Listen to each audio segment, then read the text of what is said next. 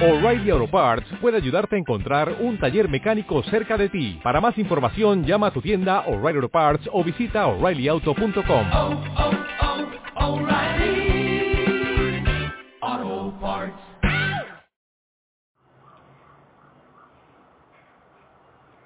Hola, buenos días desde La Habana. Y sí, como algunos ya saben y otros imaginan, les habla del lado acá del micrófono Joanny Sánchez. Además estoy aquí en este jueves, mi día preferido de la semana, una jornada que ha amanecido soleada, despejada, pero todavía, todavía fresca aquí en la capital cubana, así que voy a aprovechar el buen clima y abriré de par en par esta ventana 14, no solo para asomarme, sino especialmente para invitarlos a todos ustedes a que se asomen junto a mí a los temas y las noticias más importantes de este 10 de diciembre de 2020 aquí en Cuba. Hoy, hoy voy a comenzar hablando justamente de la fecha, la jornada en que estamos porque es el Día de los Derechos Humanos. Pero antes de decirles los titulares voy a pasar a servirme el cafecito informativo que está recién colado, acabado de salir de la cafetera, echando humo literalmente, así que lo pongo en la taza, lo dejo refrescarse unos segundos y mientras tanto les comento los titulares del día. Ya les adelantaba que iba a hablar del Día de los Derechos Humanos, este 10 de diciembre, una fecha para el balance y la exigencia, sobre todo para la exigencia. En un segundo momento, los precios topados llegan a las cafeterías privadas artemisas y las tarifas máximas que imponen las autoridades para la venta de alimentos en estos locales particulares. Mientras tanto, casi 400 cubanos solicitaron refugio en México en el último mes. Sí, la tendencia a la escapada a la isla en fuga continúa. Y para terminar, una recomendación, una lectura de poemas del libro tras los rostros que se hará hoy justamente por esta jornada de los derechos humanos. Dicho esto, presentados los titulares, ahora sí llega ese momento especial del día, el momento mágico en que voy a revolver para tomarme el cafecito informativo, tomo la cucharita, lo refresco un poco revolviéndolo, está, como saben, recién colado, breve que hay que ahorrar, amargo, sin una gota de azúcar como me gusta a mí y siempre, siempre necesario. Después de este primer sorbito o buchito de café del día, los invito, como es tradición ya en este programa, a que pasen por las páginas del diario digital 14medio.com y allí podrán ampliar muchos de estos temas y la mayoría de estas noticias. Dicho esto, me voy con la primera cuestión del día que ya les adelantaba, tiene que ver con la fecha. Sí, estamos en el 10 de diciembre, el Día de los Derechos Humanos, que a lo largo de todo el planeta pues se celebra y se conmemora, se aprovecha también la jornada para eh, hacer demandas, reivindicaciones y balance pero lamentablemente en esta isla se tratan de 24 horas en que se redobla la vigilancia, la represión y el control. A lo largo de los últimos años, los días como este del 10 de diciembre se han convertido en jornadas donde eh, pues hay eh, numerosos arrestos arbitrarios contra activistas, periodistas independientes, también, por ejemplo, se le impide salir de sus casas a eh, reporteros, a opositores, a disidentes y muy probablemente durante esta jornada a esa lista de personas que tienen prohibición de salir de sus viviendas se le sumen artistas independientes a partir de todo lo sucedido en las últimas semanas con el movimiento San Isidro, la protesta de los artistas frente al Ministerio de Cultura. Así que se trata de una jornada asiaga, una jornada eh, lamentablemente triste en Cuba precisamente por todo este aumento de la represión, pero también porque el balance, señoras y señores, del respeto a los derechos humanos en esta isla es un balance negativo. Incluso recuerdo que hace unos años el oficialismo eh, no mencionaba en sus discursos y en sus expresiones públicas el concepto de derechos humanos, era como un concepto prohibido de decir eh, hasta el punto que hay imágenes grabadas en que en actos de repudio contra opositores y disidentes se escucha a alguno de estas personas oficiales o, enviadas por el oficialismo gritar nada más y nada menos que la frase de abajo los derechos humanos. Sí, busquen en internet y hay incluso testimonio de esto, de que se gritaba abajo los derechos humanos porque para el discurso oficial, reitero, era como un concepto sucio, un concepto negativo, un concepto malo. Lo que han hecho en los últimos años es apropiarse, tratar de absorber el concepto de los derechos humanos y acomodarlo a las circunstancias, al discurso oficial muy, de manera muy esperpéntica, muy burda, cuando todos sabemos que aquí lamentablemente se siguen violando muchos de estos derechos, el derecho, por ejemplo, a la asociación, a la libertad de expresión, eh, a representarse libremente como ciudadano y lamentablemente tampoco, señoras y señores, somos iguales ante la ley en este país porque en Cuba se ha erigido un modelo político que le otorga una superioridad a una casta según la ideología.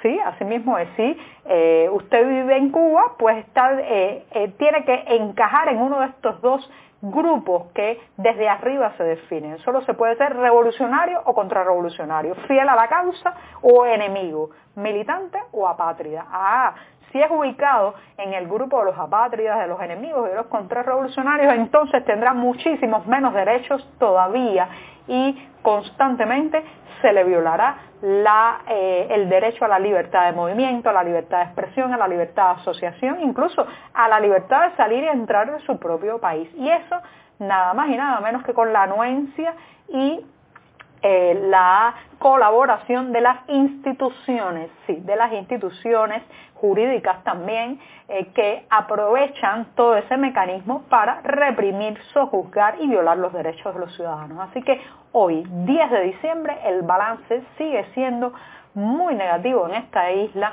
eh, sobre el tema del respeto a los derechos humanos. Pero no debemos quedarnos solamente lamiéndonos las heridas de las dificultades y de los problemas, sino también aprovechar la jornada para reivindicar, demandar, exigir y denunciar los derechos que nos han arrebatado. Así que estas 24 horas en que en el mundo en general pues se conmemora, se celebran, se recuerdan eh, todos estos derechos que algunos disfrutan y a otros les faltan, pues es también una oportunidad para nosotros denunciar y eh, mostrar todo, todo lo que nos eh, queda por rescatar de nuestros derechos ciudadanos, individuales, personales, económicos, culturales, en fin todo, todo lo que nos han quitado y todas las libertades de las que nos disfrutamos. Ojalá, ojalá podamos avanzar un poco más en ese camino y que el próximo 10 de diciembre vivamos en un país donde se respeten realmente los derechos humanos.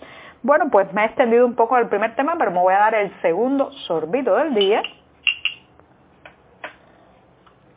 Y voy a pasar a otra cuestión que tiene que ver con los precios topados. Y precios topados es la manera oficial de llamarle aquí a los precios congelados, las tarifas máximas que imponen las autoridades a ciertos productos. Ahora, esos precios topados, que son un verdadero beso de la muerte para la economía eh, cubana, pues han llegado estos precios a las cafeterías privadas de Artemisa. También saben que en el discurso oficial nada se llama como se tiene que llamar.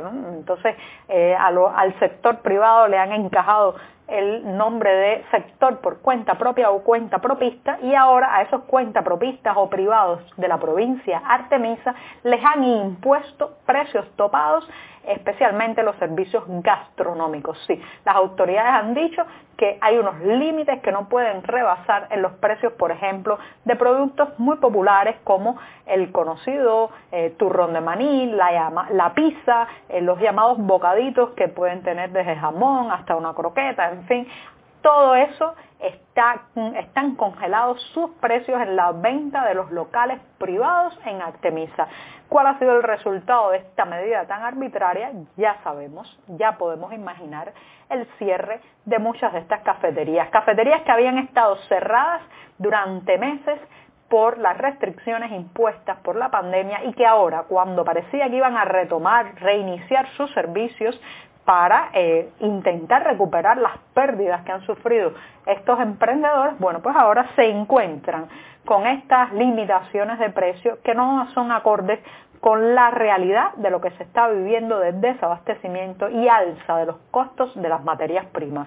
La mayoría de estos eh, emprendedores, de estos eh, dueños de negocios tienen que comprar muchas de las mercancías como la harina, el pan, el jamón en el mercado informal o con los altísimos costos de eh, las tiendas en divisas o de la red de tiendas estatales en moneda nacional. Así que no dan las cuentas y lo que ha traído como consecuencia es el daño al cliente, al usuario, al consumidor que ahora visto cerrar nuevamente estos locales, pero esta vez no por la pandemia, sino por la otra pandemia, sí, la pandemia del control, la pandemia de la vigilancia y la pandemia del centralismo en este país. Me voy rápidamente con un tema migratorio, sí.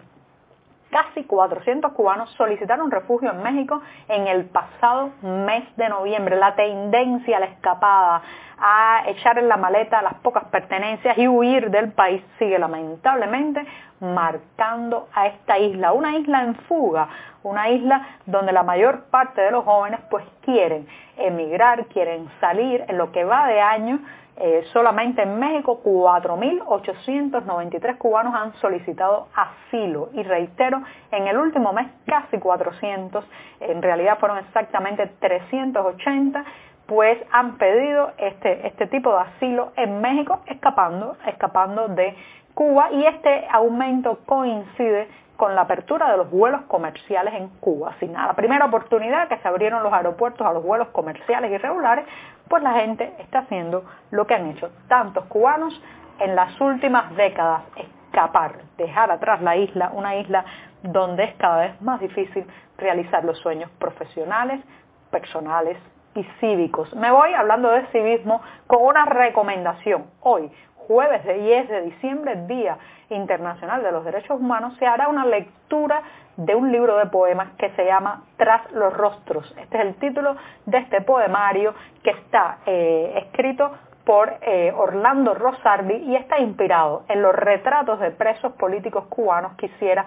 el artista Juan Abreu. Esta es una colección de eh, retratos que fue exhibida por primera vez en 2017 frente eh, y eh, en el interior del Parlamento Europeo en Bruselas. Así que ya saben, hoy, 10 de diciembre, a las 3 y 30 de la tarde, hora de Cuba, encontrarán en la cartelera de 14 y medio un enlace para escuchar la lectura de poemas de Tras los Rostros. Y con esto me despido esta mañana. Muchas gracias.